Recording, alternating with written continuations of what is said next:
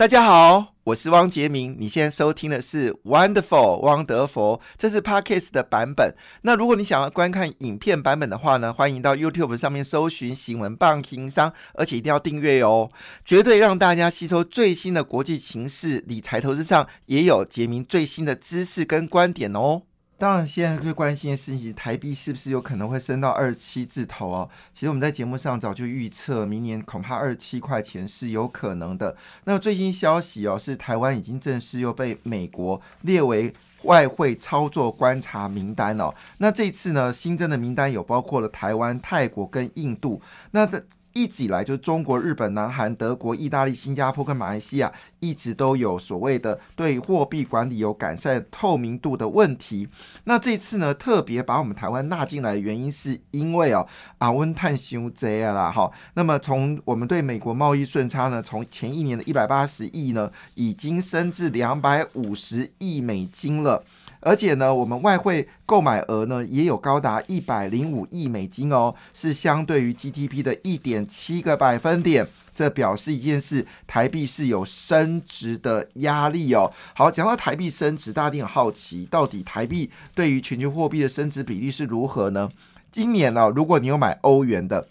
你一定很开心，但是如果你买美金的话，一定很哭哭。为什么呢？你买美金呢，兑换所所有主要货币呢，大概跌掉六点二个百分点。不要小看这六点二个百分点哦，一百万就是六万元，一千万就是六十万元，很可怕诶。但是如果你今年是买的是欧元的话，恭喜了呀，那你是比新台币至少多了将近三个百分点的报酬哦。诶，三个百分点就赢过定存的一点二趴，所以你今年的货币买对了没有呢？好，今年主要货币对美金的升幅呢，最少的是新加坡币哦，是一点一四趴，那么日元是五点零三趴。我们跟韩国韩国的货币韩元呢，基本上不相伯仲哦。韩元对于美金是升值五点七个百分点。新台币对美金升值是五点七二个百分点，所以韩国一直被列为是所谓的汇率观察名单。当然，台湾紧咬韩元的汇率，我们当然也被抓进去了，是五点七二个百分点。好，另外一部分呢，就是欧元是上涨了八点四四个百分点哦。那很多汇银主管认为说，其实以前汇银主管不太敢对汇率发表一个看法，但是因为杨金龙自己本身就上次就宣布了，未来在他在今年的八月份。讲过一句话，年底或者明年年中，台币会看到二十八字头哦。那么甚至呢，甚至呢，好，现在市场预期哦。因为我们的升值幅度呢输给了欧元还有人民币哦，所以也就是说呢，央行应该不会守定一个特殊的价位。昨天台币非常精彩，一过一度呢是逼近到二十八点一二元，离二十八块这个山海关已经在鼻息之间呢创下二三年新这个呃呃二零一八年新高。我看在汇市市场可能就小小的惊呼声哦啊，这怎么回事？好，但是呢。重点回来了，央行在这个呃在。盘中呢，好就有进场调节，最后是二十八点四七六，连续三贬哦。但重点来了，二十八块五已经是确定失守了。那这个情况下，大家好奇哦，到底这个台币升值背后是什么因素呢？好，我们看这么说，是台湾经济真的很强哦。政府支出，呃，我们说经济经济成长就是政府支出加民间消费加民间投资加上外销减到进口。那么的外销呢，在十月份又再创历史新高了。那那整个企业获利有一百一十二家，获利也是创历史新高。事实上呢，国际媒体已经关注到台湾，因为台湾呢是全世界。全世界最厉害的公司，有百分之二十的公司，它的获利不但比疫情的状况更好，而且呢超过市场的成长幅度。这这些公司呢，成长幅度超过了百分之二十，在全世界根本就是吓到牙齿都掉下来了哦。这样讲没有很夸张哦。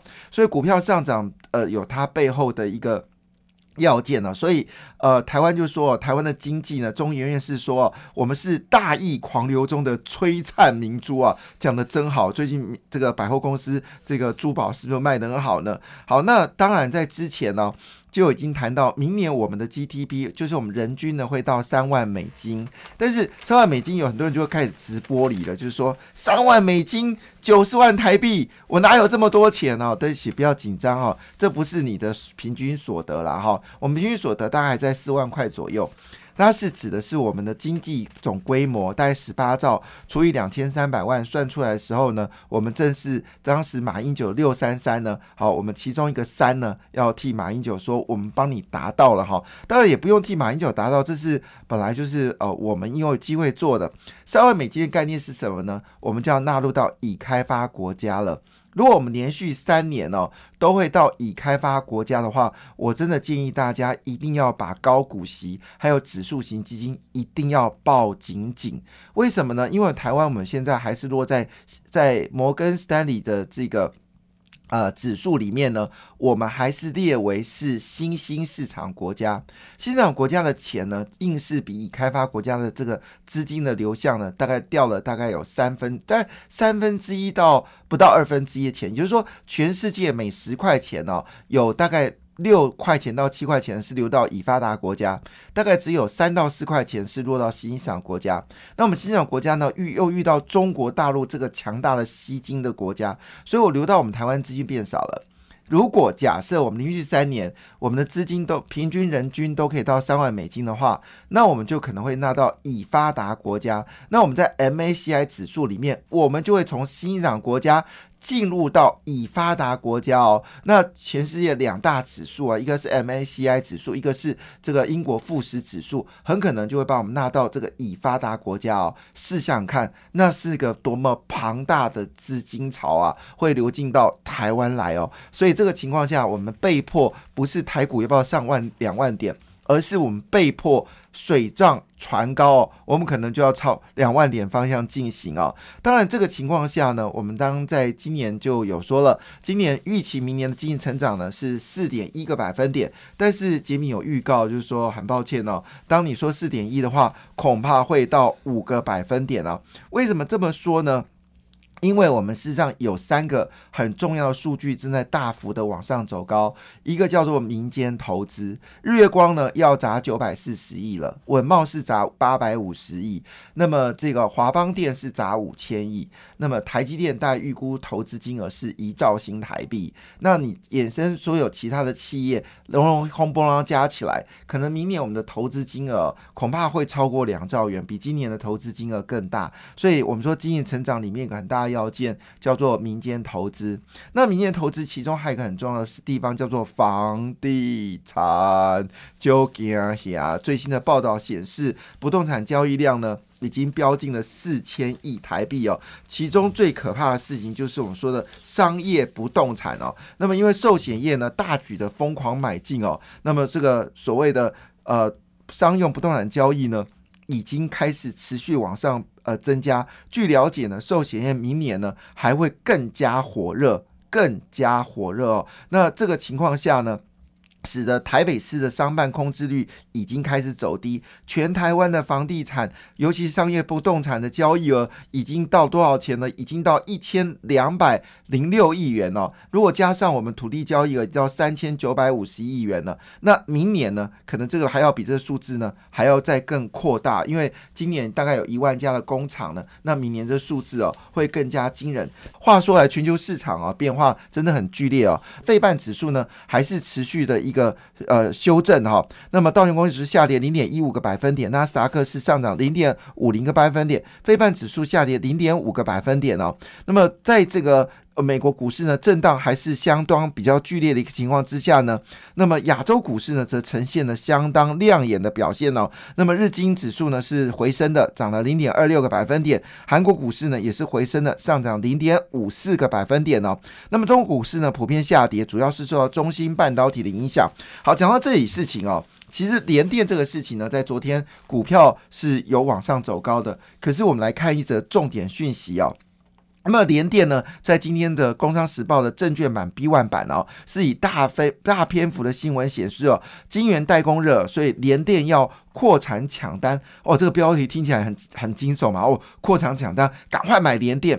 接下来我仔细看哦，它通过金额呢是两百八十六亿新台币，那两百八十六亿新台币折合美金呢，大概差不多就是呃十亿美金嘛，差不多这个数字嘛，哈。那我听起来哦，这十亿美金很多，哦因为它要拼扩产抢单呢。结果我在看哦，它年度资本额，我才发现到二零二零年也是十亿美金啊，你二零二一年也是十亿美金啊，哪是扩产抢单呐？好，那你说，哎，十亿美金应该也不多，也是不少。对不起啊，二零一六年当时联电资本支出是二十八亿美金哦，比现在多了将近有三倍。所以回头来看这个数字的时候，联电真的有那么强吗？我觉得，所以昨天哦，联电又上涨，你真的要三思哦，风险并不是大家想象的获利那么的好。但是你换个角度来说。整个所谓的我们说的被动元件真的很凶猛哦。那被动元件呢，有一个叫低压铝箔啊，因为最近呢，整个市场的需求非常的吃紧哦，而且下游锂电厂已经知悉哦，包括现在不是铜在涨，不是只有铜在涨，不是只有铁矿石在涨，现在铝也在上涨，这是整个涨势已经是爆表了。所以这个情况下呢，产产品这个材料商呢就要公布价格，现在是连玻璃都在涨，就是。传统产业什么都在涨。涨的是比你想象的这个，你我比这个联电说啊，我们可能每个月会调整十个百分点呢。我跟你说，这个小 case，现在整个呃，我们说原物料价格上涨是用六趴十趴，是几乎每天都在上涨哦。像我们上次讲的这个 H 型铝光啊，在日本已经从三百块涨到四百一十块美金一吨哦，它是用上抛物线上涨哦。那我们来看利吨哦，利吨感觉就很强烈，它在呃二零一九年第三季哦，它每股获利是零点一元。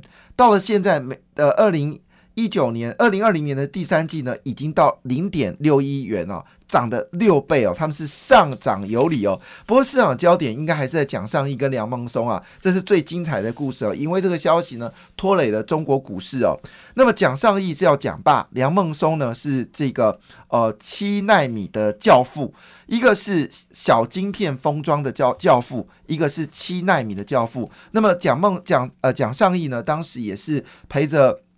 这个哦，就是呃，这个呃，张忠谋呢，好度过了 IBM 的危机。当时在两千年的时候，那么零点一三微米制成的情况之下，当时竞争者全部采用的是 IBM 的技术。那时候台积电思考一件事：我要 follow IBM 呢，还是要自己研发？因为那时候 IBM 要求你只要使用我技术，你就要去美国投资。但台积电当时并没有强烈欲望要去美国投资，所以这个呃。呃呃，这个张忠谋就找蒋尚义就谈这个事情，那么双方呢就是说我们拼了吧，好，这个哥们气氛出来，所以两千年那一战，他们决定呢决定要采用自己的同制程，没想到在零点一三微米之间大赢 IBM，那么把联电直接抛在两那一战中，联电就注定要输给了这个。台积电，而也注定了格罗方德要输给台积电。但因为梁孟松跑去了这个三星，帮三星七纳米华丽大转身哦。当时有一度呢，这个说真的，好，这个这是事实。三星有一度赢过了台积电，背后就是梁孟松帮忙。所以梁孟松是英雄，但是他比较像谁呢？如果我们拿三国来讲的话，他比较像呃，拿楚汉争霸来看的话呢，那么。这个张忠谋比较像是刘邦，没有，其实讲刘邦他也不太像，但是呢，梁孟松呢就是比较像是这个呃刘邦的对手。好，那大家知道我在说谁？好，所以呢，梁孟松就是那种个人英雄好汉，单打独斗很强。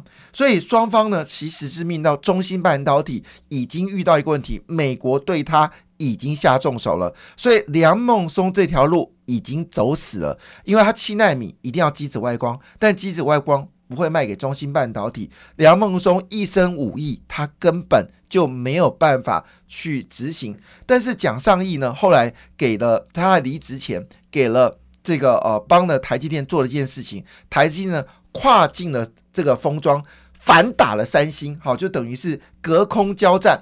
那么蒋善义呢，在这个小晶片的技术非常强，这部分是不用到极紫外光的。好，但是因为呃，我们还是要赶快切入到台股指数哦。那目前为止呢，东协亚洲股市呢持续表现良好哦。那么外资归队啊，昨天补了两百九十三亿哦。我们在上礼拜就已经提醒大家，一定要做船产。一定要做船产，一定要做船产哦。那最近船产股票呢，果然是非常惊人哦。最新消息呢，包括农林、冠军、太子哦，大股东都开始回补自家股票。那我们的观点就是纸浆、钢铁还有航运哦。好，那当然还是要提一下电子股啦。昨天呃，这个这个苹果的股票呢，好表现最近比较温和，但是呢，苹果业绩呢，事实上已经被叫未来成长幅度相当惊人哦。所以红海跟玉金光呢是值得关注，特别是红海值得关注。好，我问一下这个高雄、台中，呃，到全台湾的朋友来说，你觉得设宅最需要地点在什么地方？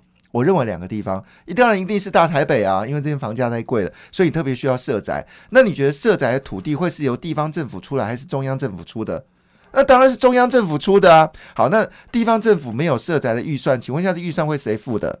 当然是中央政府付的啊。好，那土地跟预算都是由中央政府付的，你只是去执行，那这就是你的功劳吗？好，那当然我们要话说回来，其实我举个最简单的例子，我每次经过林口，我发现林口很多年轻的小朋友，真的很多年轻的小朋友搭那个九六七的公车，各式各样年轻的朋友。那我就了解他们都在台北工作，那为什么一直都会坐九六七呢？啊，原因就是因为有一个林口超大型的社宅啊，所以这些事情，那为什么这些小朋友不是住在台北的社宅，是到千里迢迢跑到林口？住社宅呢，就因为台北不够嘛，所以这么简单的一件事情。好了，那第二个地方要设在什么地方呢？凡有台积电所在的地方，可能都要设。设宅了，那我最近听到朋友在抱怨，在台南，因为台湾房价基本上相对比较稳定的，但是因为台积电决定去南科设工厂，就附近的这个房价，因为我自己也感受到，因为我们家在入竹嘛，哈，我我的太太家，那你知道我每次到那个地方都看房地产，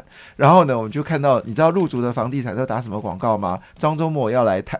带入主了，那这这句话你知道吗？那个房价就从一千万变一千五，一千五变三千，三千分四千万。张忠谋真的很好用啊，所以以后呢，可能要这个各地市政府啊，不论是台中。或者是台南，甚至高雄啊，只要你有听到这个呃张忠谋台积电这六个字哦，麻烦你哦，那附近你可能要准备预先准备要做社会宅了，因为呢那个地方的房价已经涨到当地人可能受不了，这些事情提供你做参考。另外一件事情，你害不害怕劳动基金破产？事实上，劳动基金绩效呢，坦白讲算是普普通通啦。